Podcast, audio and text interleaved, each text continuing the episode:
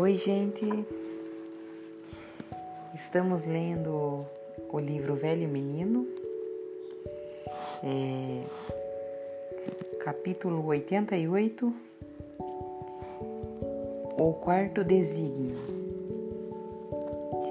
É, Lembra-se da história do Jonas? Aquela, aquele da baleia? Sim, ele não queria transformar o seu destino em desígnio. Exato, ele negava o chamado.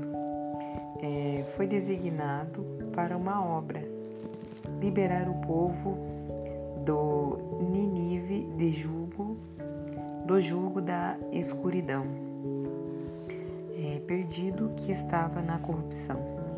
E ao declinar do chamado, ele enfraqueceu a sua chama, a sua vocação de profeta. A partir disso, a sua vida se transformou em um tormento avassalador. Quanto mais tentava fugir, mais o chamado perseguia. Foi aí que a baleia o engoliu. É, completei com mais esse importante detalhe da história.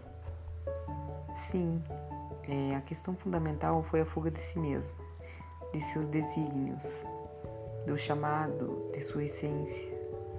Mesmo que ele quisesse descobrir e realizar o seu propósito de vida, é, ainda assim tinha medo de descobrir o que estava procurando.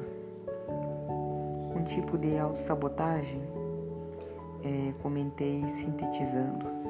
Exato. Somente depois que Jonas obedeceu ao chamado, é, a baleia o libertou daquele transe em que ele permanecia e o cuspiu para fora. É sorte dele. O chamado é a inspiração. Inspirare, no, do latim, ou seja, inspirare é respirar, in é dentro. Então, inspirar é respirar para dentro. Didático. É, o velho Tafu registrava as palavras na lousa. É, eu apreciava muito a erudição dele tão natural. É, quando Jonas aceitou o chamado, a chama cresceu dentro dele. Estava então pronto para viver o seu propósito. É, tudo isso está no livro de Jonas. Na Bíblia? Questionei. Não exatamente assim, é claro. É, mas essa é a mensagem. Dentro de cada um de nós habita uma chama. Essa chama é a vocação, a voz interior que diz o que devemos fazer e para onde temos de ir. É, o difícil é conseguir ouvir essa voz, admitir. É, na cacofonia dos ruídos e agitos das mil distrações diárias, é muito difícil. É o máximo que você consegue é seguir a manada. É na calma do silêncio que será capaz de ouvir é, o crepitar dessa chama. É no silêncio de seu coração, na travessia de seu deserto, no contato com sua essência. Acredito que as chances aumentam quando se é sujeito avaliei. É, certamente. Mas essa é só uma parte da história. E depois? É, certamente. Depois de ouvir a sua chama, busque o som de fora, o chamado, a convocação, algo que pulsa dentro se encontra com algo que vibra fora. E quando isso acontece? O resultado é a labareda, um fogo atrevido que não vê limites e onde o medo não tem lugar. Senti uma ardência interior, aquilo que fazia sentido para mim. Será que conseguiria sossegar o mórbido? Foi assim que Francisco de Assis, é Einstein, Gandhi, Picasso, Walt Disney exemplificou o velho Tafu.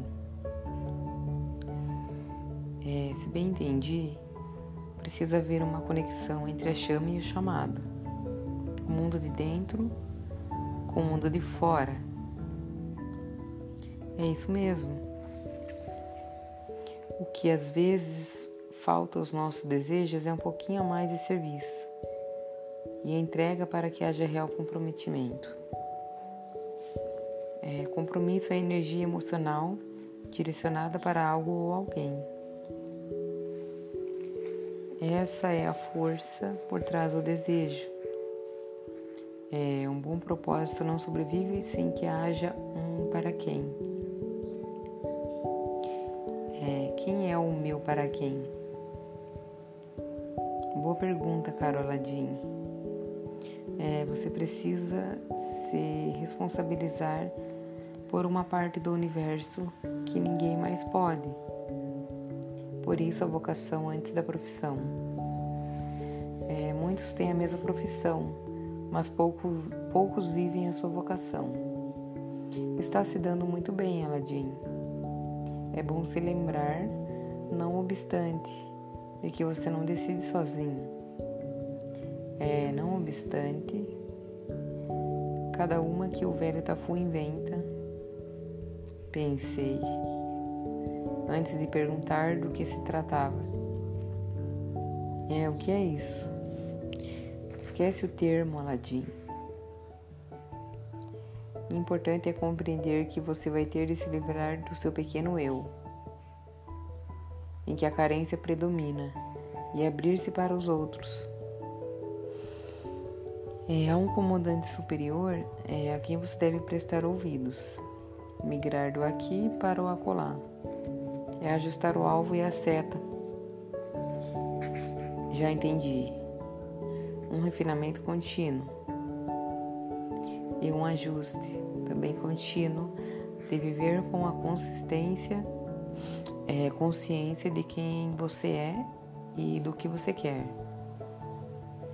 Refletir sobre os meus três desejos, repassando-os em voz alta. Primeiro desejo, viver a minha vocação. Segundo desejo, ser rico de verdade. Terceiro desejo, aprender a gostar do que precisa ser feito.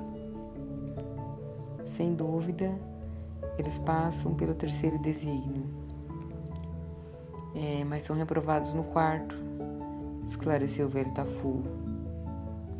Diferentemente dos desígnios anteriores, que exigem uma escolha entre dois extremos, é, criador e criatura farta e falta, sujeito e objeto.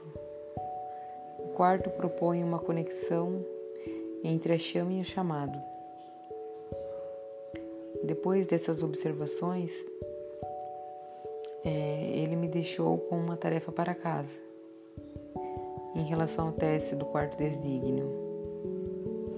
É, os seus desejos conectam sua chama interna com o chamado externo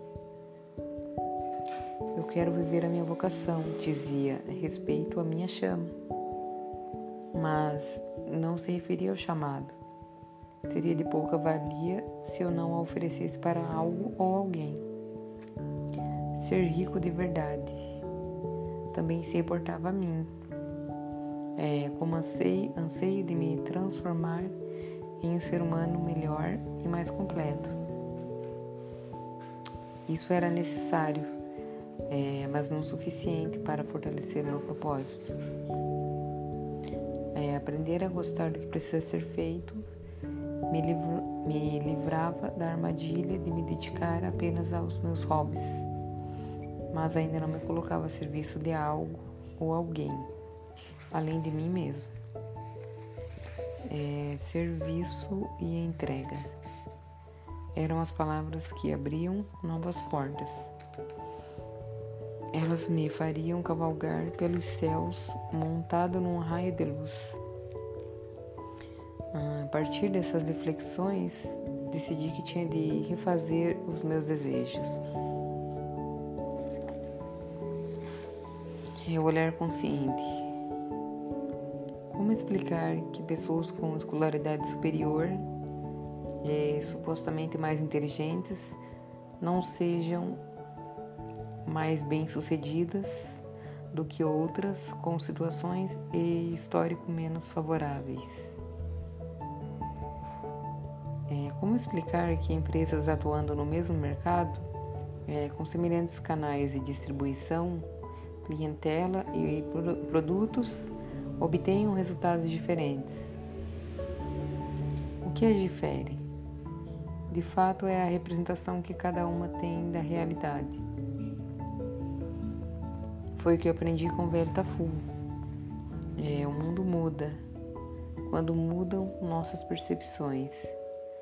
Aliás, é isso que ele fez comigo a cada encontro. É, quando eu conseguia revelar aquilo que, para mim, encontrava-se velado.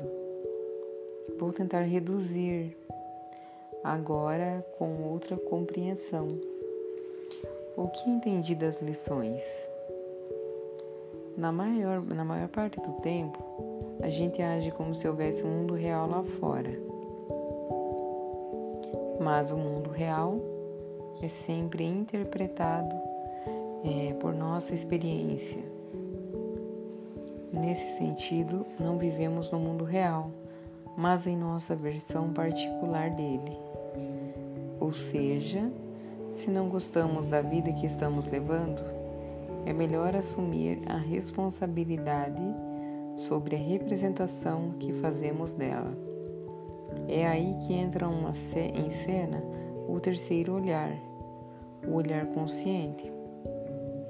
Depois que exercitei os olhares apreciativo e empático, a novidade estava relacionada ao olhar consciente. Para me aventurar nesse desafio, é, tratei de repassar cada um para fixá-los na memória.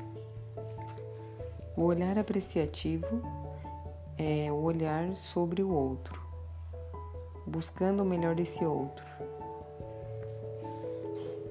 Olhar empático é um olhar do outro, na tentativa de compreendê-lo a partir de seu próprio ângulo de visão.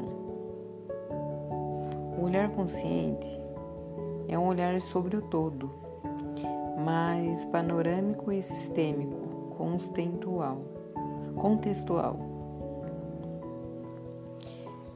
Essa revisita, mais do que aprendi nas conversas com o velho Tafu, levaram-me a várias reflexões instigantes. É, pode ser útil concentrar a atenção em determinado ponto. Quando ouvimos a, uma música ou uma palestra, por exemplo, mas também pode ser limitador quando perdemos de vista o contexto. Que ajuda nessa hora é a intenção e a atenção. A intenção dirige a atenção e esta determina a qualidade da experiência. Se a realidade é distinta do que gostaríamos, então não há o que fazer em relação a ela. É, mas muito pode ser feito quando a intenção é a atenção.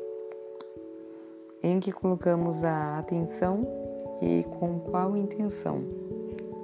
Vai fazer toda a diferença na representação que temos da realidade. É importante, entendi, ficar atento aos movimentos de fluxo e influxo. Sempre que o influxo acontece, é porque o mórbido entrou em cena. É essencial identificá-lo quando isso acontece. Essa é uma das funções do olhar consciente que abrange tanto o mundo interior como o exterior. É o aqui e o acolá. Funciona assim. É, quando estou me relacionando com alguém, observo como eu lido com tal pessoa e ela comigo. Analiso como é o nosso relacionamento, se cooperativo, solidário, crítico, julgador ou omisso. Daí posso agir com consciência a partir da seguinte pergunta: O que poderia ajudar essa relação a dar certo? Da mesma forma, calculei que poderia, no lugar da pessoa,